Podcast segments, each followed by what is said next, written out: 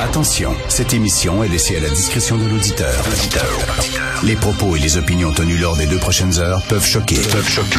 Oreilles sensibles s'abstenir. Richard Martineau. Martineau. Un animateur pas comme les autres. Richard Martineau. Cube Radio. Bonjour, bon vendredi, la veille d'un long congé de trois jours. Il annonce beau. J'espère qu'on va tous en profiter. Euh, un peu plus tard, lors de mon segment LCN, je vais parler de ces deux filles qui voulaient organiser un salon du cannabis, le premier salon du cannabis. Pourquoi pas?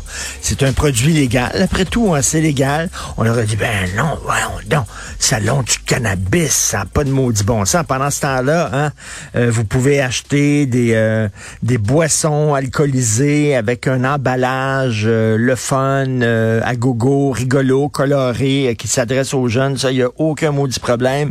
Vous pouvez faire un festival de la bière dans votre village où les gens vont boire jusqu'à plus soif et se mettre à quatre pattes et vomir dans le ruisseau. Il n'y a aucun maudit problème. Mais pas un festival du cannabis. Voyons, c'est épouvantable. Je m'excuse, mais tu sais, l'alcool cause pas mal plus de problèmes sociaux que le pot. On le dit, on le redit. Mais on a le droit de vendre du pot, mais on n'a pas encore le droit de faire un salon du pot. Ça n'a pas de maudit bon sens. Ça me fait très rire. On va en parler un peu plus tard euh, dans l'émission. Vous avez vu que euh, le fédéral veut passer une loi interdisant la négation de l'Holocauste. Alors, si vous dites que euh, c'est faux que les Juifs ont été gazés pendant la Deuxième Guerre mondiale, envoyés dans des camps de la mort, euh, vous allez risquer une peine de prison. Et là, il y a des gens qui militent pour les droits civiques. C'est un texte dans National Post. Il y a des gens qui militent pour les droits civiques et qui militent contre l'antisémitisme, qui ne sont pas d'accord avec cette loi-là. Et je peux les comprendre. premièrement, ben, pourquoi euh, une peine de prison pour les gens qui euh, nient euh, l'existence de l'Holocauste, mais pas d'autres génocides? Il y a eu le génocide contre les Arméniens, par exemple, en Turquie. il y a eu, bien sûr, le génocide des Rwandais, la guerre civile au Rwanda, etc. vous pouvez nier ces génocides-là, vous avez aucun problème avec la justice, mais si vous niez l'Holocauste, vous allez en prison. Ça, ça ne peut que nourrir les antisémites qui disent, regardez, les juifs, là, c'est eux autres qui dirigent tout. Les autres qui dirigent tout, ils ont énormément de pouvoir, puis ils vont dire, regardez, Regardez, hein, les autres génocides, là, il n'y a pas de loi concernant les autres génocides. Il y a des lois concernant, par exemple, l'Holocauste. Ah, ah, ah, c'est parce que c'est les Juifs qui ont décidé ça. il me semble que ça ne peut euh, qu'alimenter l'antisémitisme, un. Et deuxièmement, ces gens-là disent, écoutez, il y a des pays, entre autres en Allemagne, hein, c'est un crime euh, de nier l'existence de l'Holocauste et ça n'a absolument pas fait baisser, euh, ça n'a pas fait diminuer le nombre d'incidents antisémites, malheureusement. Euh, donc, on, dit que c'est une, loi qui part peut-être de bonnes intentions, mais que c'est une loi qui va peut-être faire plus de mal que de bien, c'est-à-dire que ça va nourrir encore plus euh, la, haine des Juifs et on, on répond à l'ignorance par l'information, par l'éducation.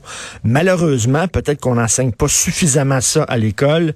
Euh, vous savez qu'il y a un magnifique musée, je dis magnifique, hein, le, le, thème abordé dans le musée est bien sûr très dur, mais c'est un, un très beau musée, le musée de l'Holocauste, à Montréal. On devrait peut-être organiser effectivement des euh, petites visites à ce musée-là à euh, à tous les jeunes euh, on, on lutte contre l'ignorance par l'information pas par la censure pas par euh, des peines de prison, etc., par l'information. Donc, c'est très décrié, cette loi-là. Euh, c'était la dernière de Denis Lévesque hier. C'était très touchant. Et euh, il y avait un texte dans Le Devoir que je trouve un petit peu condescendant. le titre, c'était L'info-spectacle décomplexé. Et moi, je suis qu'on associe à Denis Lévesque l'info-spectacle. C'est drôle, hein? Quand tu invites un spécialiste du deuil, par exemple. Ah, ça, c'est de l'information. Ça, c'est de l'information avec un gros I. Mais quand tu invites à ton émission quelqu'un qui vit un deuil parce que son mari est mort ou son enfant est mort, là, c'est de l'information spectacle. Hein? Euh, si tu invites, euh, quand tu invites des spécialistes, des experts, des lologues, c'est de la vraie information, mais quand tu invites les gens qui sont touchés par un, phénomène en particulier, euh, ah, c'est du sensationnalisme et du spectacle. Je ne trouve pas. Moi, je trouve que Denis était extrêmement à l'écoute de ses invités, ne les jugeait pas, ne riait pas d'eux, les ridiculisait pas. Oui, des fois, c'était des gens qui avaient peut-être pas beaucoup d'éducation, qui s'exprimaient peut-être de façon un peu colorée et tout ça. Euh, puis ça, circulait ces médias sociaux, puis bon. Mais je trouve que de, de donner la parole euh, pas à des experts, mais à des gens ordinaires qui vivent des choses extraordinaires et qui nous parlent de, de, leur vie. Tu sais. Euh, je sais pas si, si quelqu'un, par exemple, euh, le mari est décédé sur une civière parce que ça faisait euh, quatre jours qu'il attendait à l'urgence, plutôt que d'interviewer un ancien ministre de la Santé qui va nous parler des délais d'attente à l'urgence, ben Denis, ce qu'il faisait, c'est qu'il parlait à la veuve de ce monsieur-là, à ses enfants, qui parlait avec énormément d'émotion de ce qu'ils ont vécu, puis qui se disent c'est important ça. Mais il y a des gens qui levaient le nez là-dessus comme si c'était oh non, c'était de l'information spectacle. En quoi c'est du spectacle de faire parler les gens de ce qu'ils vivent? Je trouve qu'il a toujours fait ça avec énormément euh, d'humanisme, d'humanité et tout ça. Et je lui lève mon chapeau à Denis Lévesque. Il a fait ça quand même pendant 16 ans. C'est fantastique.